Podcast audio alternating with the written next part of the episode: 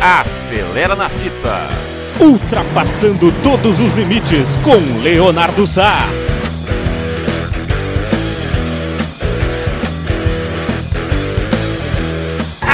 Acelera coração, aqui na Web Rádio Nossa Fita.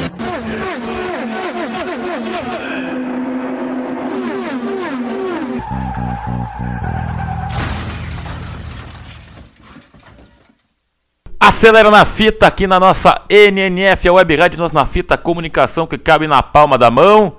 Grande prêmio da Áustria no Red Bull Ring, na cidade de Spielberg, na Áustria.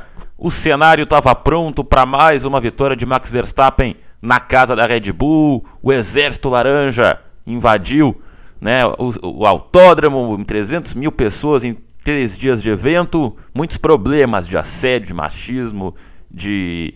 enfim, coisas lamentáveis que alguns é, torcedores proporcionaram lá em Spielberg, relatos redes sociais, é, xingamentos homofóbicos a alemães, teve problemas com os fãs do Hamilton, nossa rivalidade do Verstappen com o Hamilton, né, e Áustria, Red Bull, depois daqui a pouco vai ter Holanda, são circuitos da Bélgica também, né, pela proximidade, são circuitos que tem mais torcedores do Verstappen, né, do que do Hamilton, e algumas coisas estão extrapolando.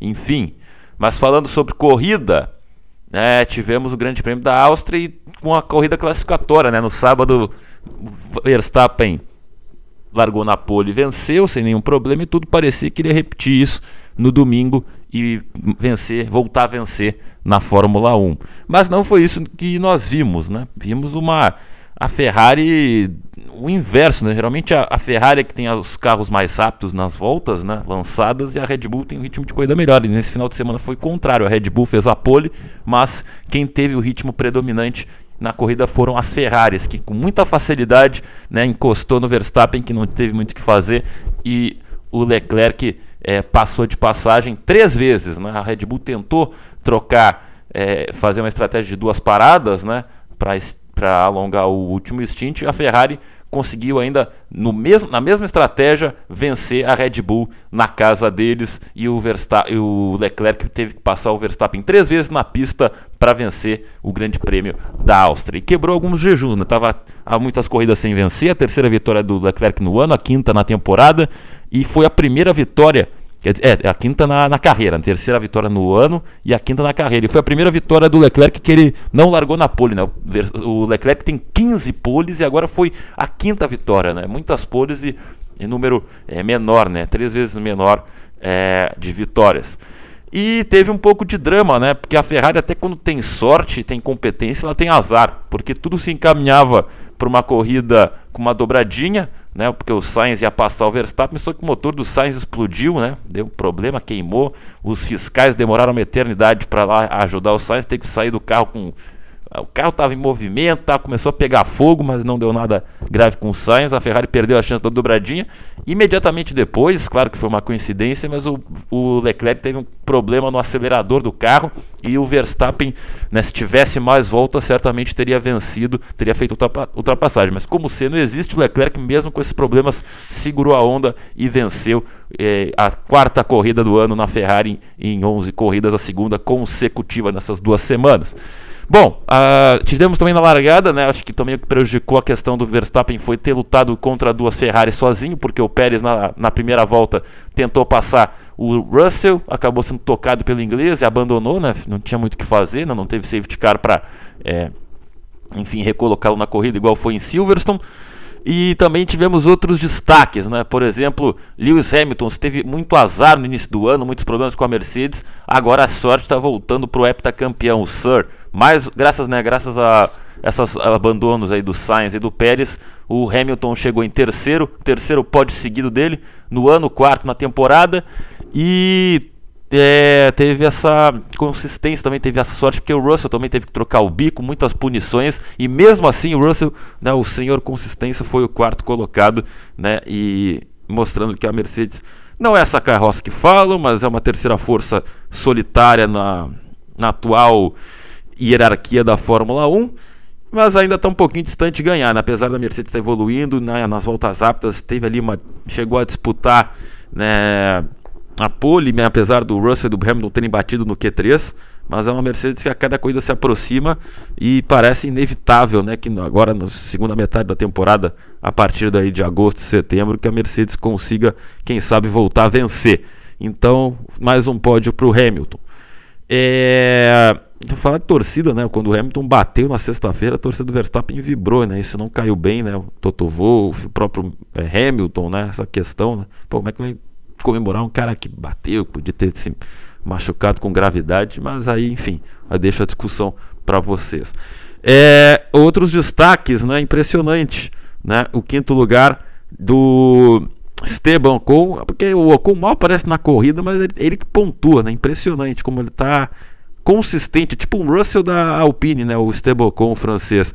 Mas, mas, o azar que tem o Alonso é impressionante, né? Ele não largou, não correu no sábado, teve que largar em último no, no domingo, fez uma grande corrida de recuperação, estava em quinto, aí teve o safety car virtual causado pelo abandono do Sainz, e aí teve problemas para trocar o pneu, trocar o pneu errado, enfim, e mesmo largando em último, Alonso conseguiu um pontinho. Eu acho que a Alpine aqui ó, não deve ousar pensar em não renovar o contrato com o Fernando Alonso, a Fênix, que mesmo com 40, 41 anos, ele está mostrando talento impressionante. Teve uma ultrapassagem do Tsunoda, ele brigou a corrida inteira. Tsunoda jogou ele para grama. O Alonso mesmo assim passou e, e, com o carro a 200, 300 por hora ainda fez o sinal de negativo para o Tsunoda, como quem diz: oh, não, é assim que se defende posição. Ficou na bronca com o japonês, o Alonso, mas conseguiu pontuar. Outro destaque: Mick Schumacher, o filho do homem.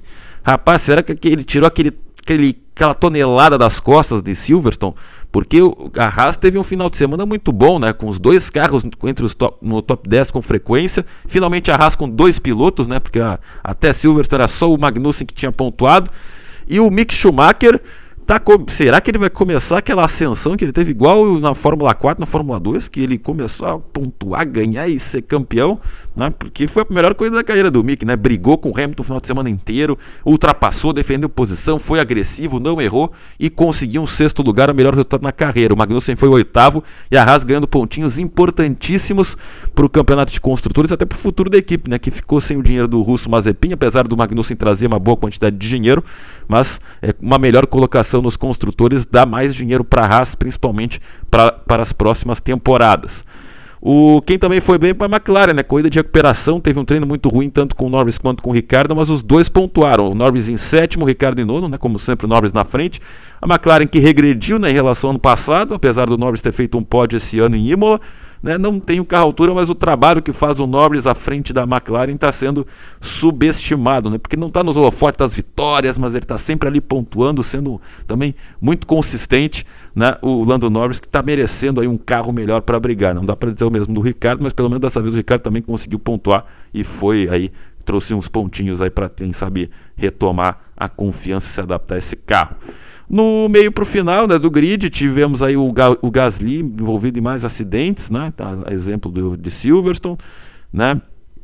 Tivemos o, o Albon com a Williams também muito combativo, né? Na outra semana foi o Latifi que quase pontuou, dessa vez foi o Albon, né? Ele chegou a estar em décimo, mas não faltou ritmo para para Williams, o Albon, mas deve, é, deve continuar na equipe, né? Mostra que é um piloto que tem as suas qualidades para é, se não para ser um protagonista, né, ele que não deu certo na Red Bull, né, foi torrado pela Red Bull, mas no meio de tabela ele pode ser importante para a reestruturação da Williams no futuro, até porque é jovem. É, a Aston Martin, né, longe dos pontos, assim como a Alfa Romeo também não tem final, bom final de semana. O Bottas ia estava conseguindo o pontinho, né, mas aí foi ultrapassado pelo Alonso no final.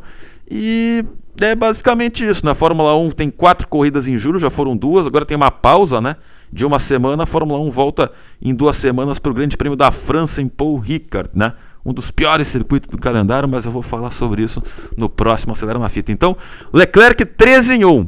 Passou três vezes o Verstappen, é, voltou a vencer, venceu a primeira sem largar na pole, né? Venceu na casa da Red Bull e diminuiu a desvantagem para o Max Verstappen, que parece estar também com uma sorte de bicampeão, será? Porque o Verstappen, tanto em Silverstone quanto agora no, em Spielberg, ele podia ter resultados muito piores do que, é, do que realmente aconteceu, e que isso teria uma, uma diferença no campeonato. Né? Ele podia estar com, muito, com menos pontos de vantagem no campeonato, né? mas não foi o que aconteceu. O Verstappen ainda quase ganhou, né? se você olhar o copo meio cheio, Verstappen, mesmo sem ritmo, esteve aí a uma ou duas voltas de vencer, mesmo com os problemas, né? E ficou em segundo. Em Silverstone conseguiu um sétimo lugar também, depois de estar limitado pelo problema que teve no carro.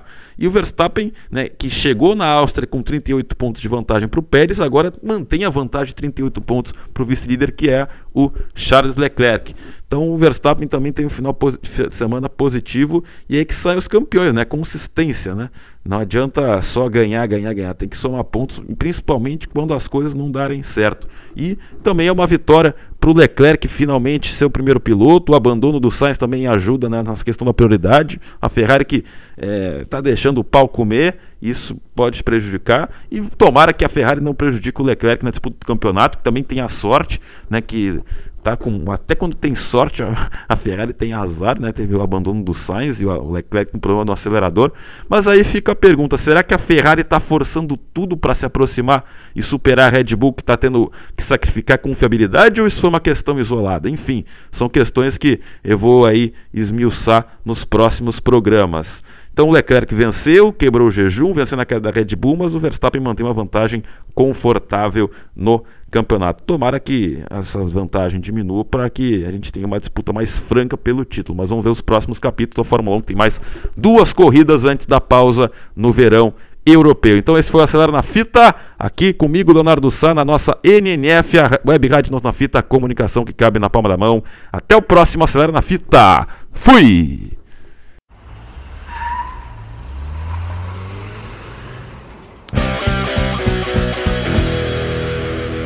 Acelera na fita. Ultrapassando todos os limites com Leonardo Sá.